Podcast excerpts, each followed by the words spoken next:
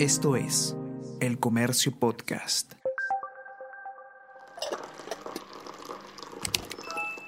Hola, hola, ¿cómo están? Buenos días, espero que hayan amanecido bien. Está con ustedes Ariana Lira y hoy tenemos... Tenemos que hablar con Ariana Lira.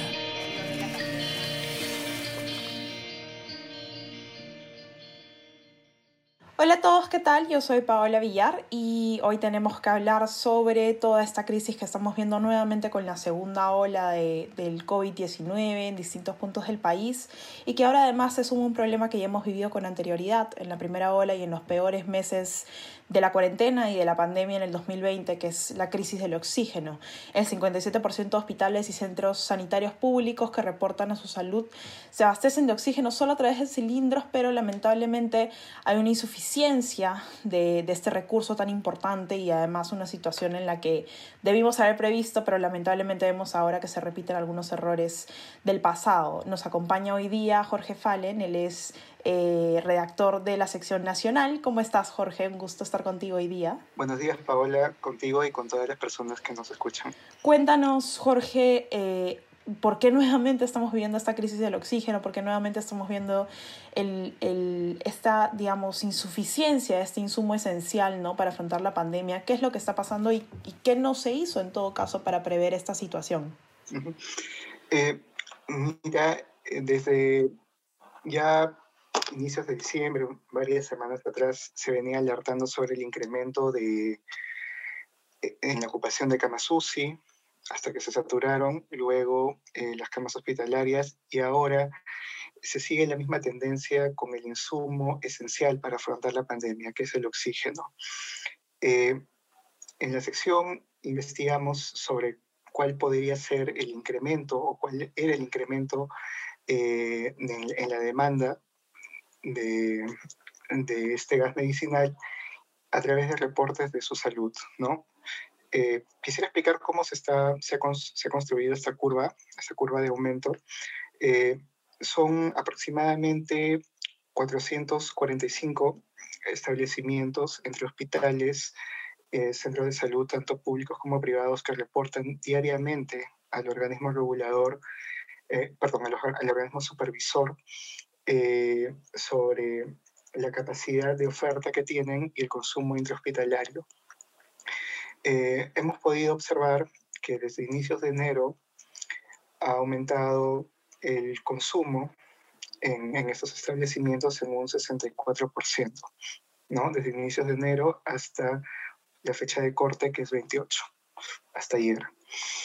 Eh, podemos decir que eh, también ha habido un aumento, un aumento constante, eh, sobre todo en Lima. En Lima pasamos eh, a, un, a, un, incremento de 88% en ese mismo rango de tiempo. Esto quiere decir que se está utilizando mucho más el oxígeno y es lo que se refleja, digamos, en el, en el colapso de los hospitales y también en las largas colas que eh, se ha podido, que este diario ha podido reportar ¿no? desde hace algunos días en los establecimientos de eh, comercialización, expendio. ¿no?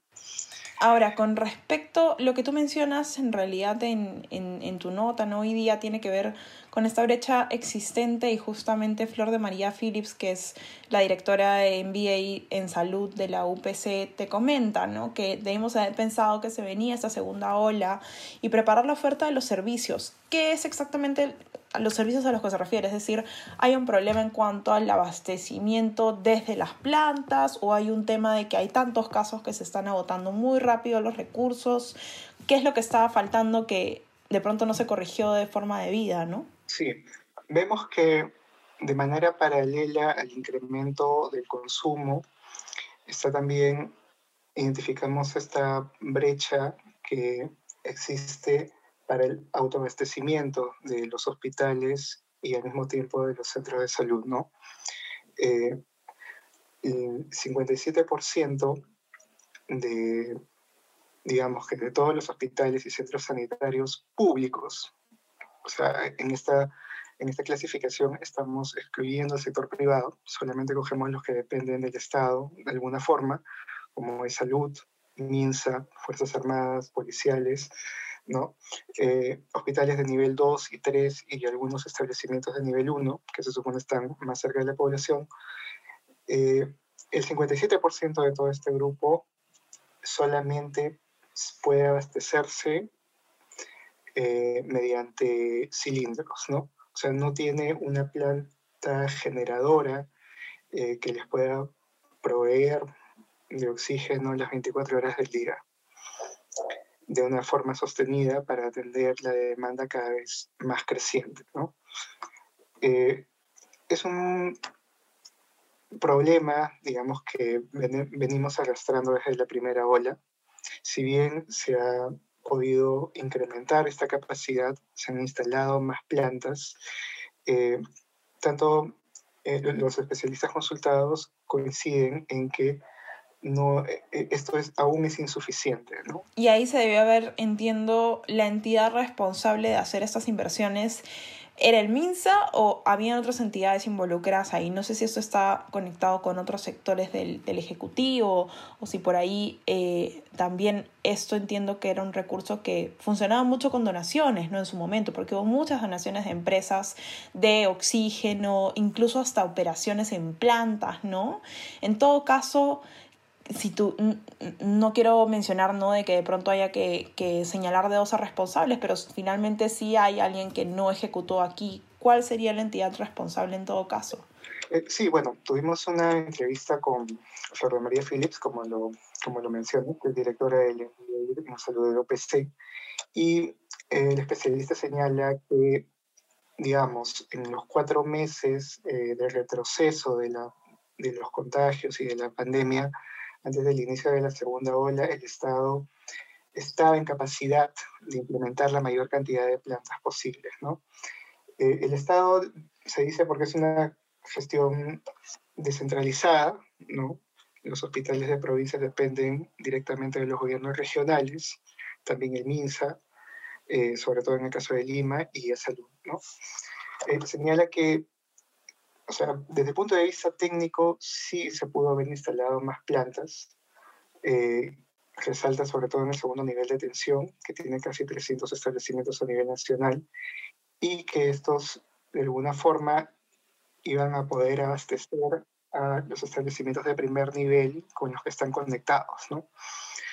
Eh, el, el, el, gran problema que existe actualmente también lo consultamos como un, como un médico infectólogo, como el doctor eh, Fernando Mejía, es que esta segunda ola eh, viene con una, digamos, una mayor demanda de oxígeno, tanto porque están llegando más pacientes y también porque eh, se están utilizando de una manera más intensiva las cánulas de alto flujo.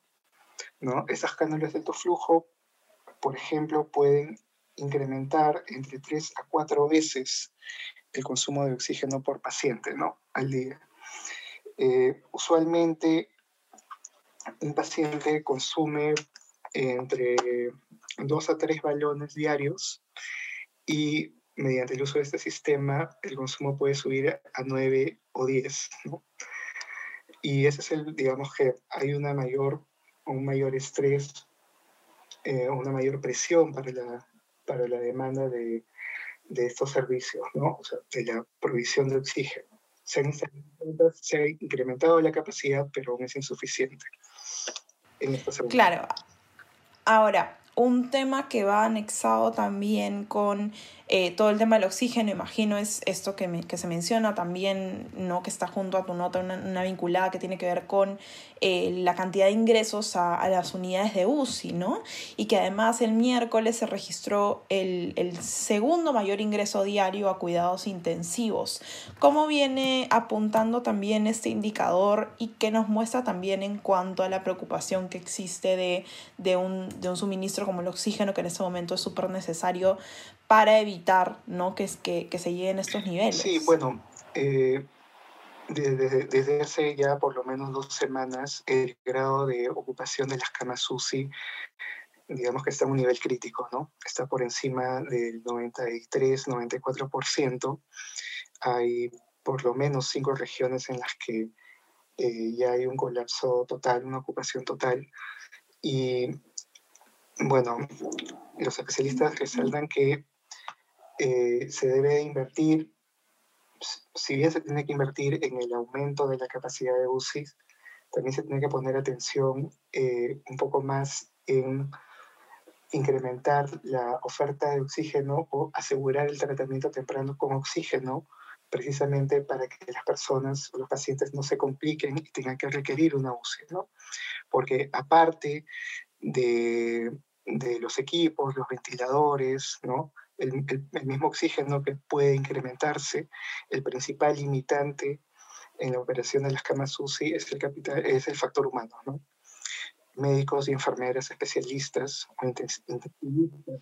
Claro, y al final, al final el hecho de que pasen a, esta, a este nivel de atención complica, imagino, todo, porque además es un nivel en el que básicamente hay intensivistas, que es ahorita las personas que además están expuestas a uno de los mayores riesgos, también escasea mucho esta profesión en el país, ¿no?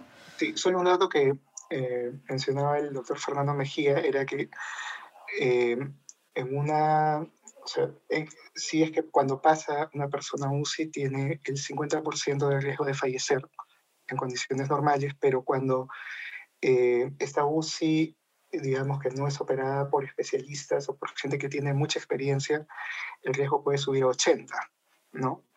En cambio, si es que eres detectado, una, una persona es detectada a tiempo eh, y recibe el tratamiento de oxígeno a tiempo, el riesgo de fallecer baja notablemente entre el 15 y 20%. Exacto. Se considera mucho más incluso eficiente para ahorrar recursos y también para garantizar la mejoría temprana del paciente.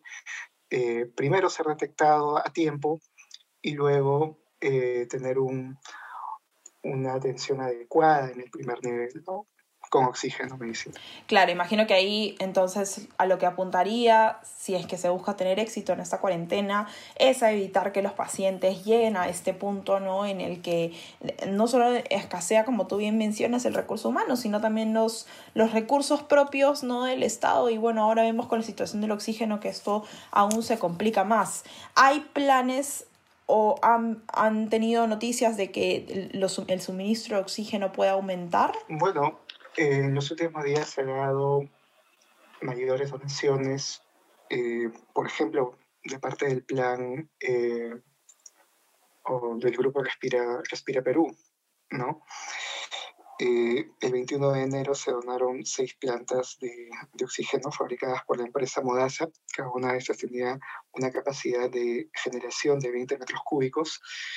Y hemos visto estas constantes donaciones a, lo largo de toda, la, de toda la pandemia y como bien mencionaba la, especialista Flor María Phillips, es una inversión, digamos, no, no tan costosa, ¿no? Desde el punto de vista... Claro, no es tan alta. Porque, eh, no sé si te, bueno, si te acordarás, lo, la primera planta que se instaló en Iquitos eh, por el Vicariato de Loreto, me parece que en mayo del 2020, tenía un costo aproximado de 100 mil dólares.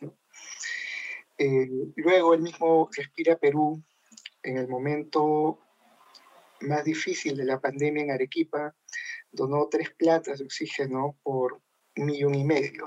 En promedio cada una costaba aproximadamente 500 mil soles, ¿no? Entonces es una inversión que puede ser replicada a gran escala eh, por las autoridades, ¿no? tanto por el MINSA como por los gobiernos regionales, que son los que administran directamente eh, los, los, centros de salud públicos en cada uno de Claro, y, y, que no tienen costos además, digamos, tan extraordinarios como de millones o miles de millones incluso hablando, ¿no? Como bien mencionas, es es cuestión de que haya visión también para ver este tema y para tratar esta brecha de infraestructura. Ojalá sea posible, además, y, dadas la situación actual que vivimos, que, que se pueda cubrir estos espacios. Eh, a quienes nos escuchan, les recuerdo que pueden ver el informe completo en la edición impresa de hoy día. Pueden encontrar también todo el desarrollo de esto en la web. Estamos ya solo a unos días de que empiece la cuarentena en el nivel extremo, en, los, en las regiones, perdón, de nivel extremo, ¿no? Como hemos visto, Lima Metropolitana es una de ellas, así que hay que estar listos y, más que nada mentalizados también de que esto es importante cumplir eh, para evitar de que este virus continúe propagándose y no solo contagiando a personas, sino también llegando a matarlas. Eh, es importante mantenernos informados sobre estos temas, sobre otros también de coyuntura política y sanitaria. Y recuerden que pueden seguirnos además a través de Spotify y Apple Podcast para estar pendientes de este contenido y de otros podcasts y también pueden ingresar a nuestra web para que puedan estar enterados de todo lo que está pasando. Y si les interesa recibir lo mejor de nuestro contenido, pueden suscribirse a nuestro WhatsApp, El Comercio Te Informa. Te agradezco mucho, Jorge, por acompañarnos hoy día eh, y ojalá continuemos eh, mejorando en estos mejor dicho, ojalá empecemos a mejorar en estos indicadores eh, que ahora vemos que todavía se encuentran en una situación muy complicada. Gracias a ti, Pablo. Chao, nos vemos. Esto fue Tenemos que hablar.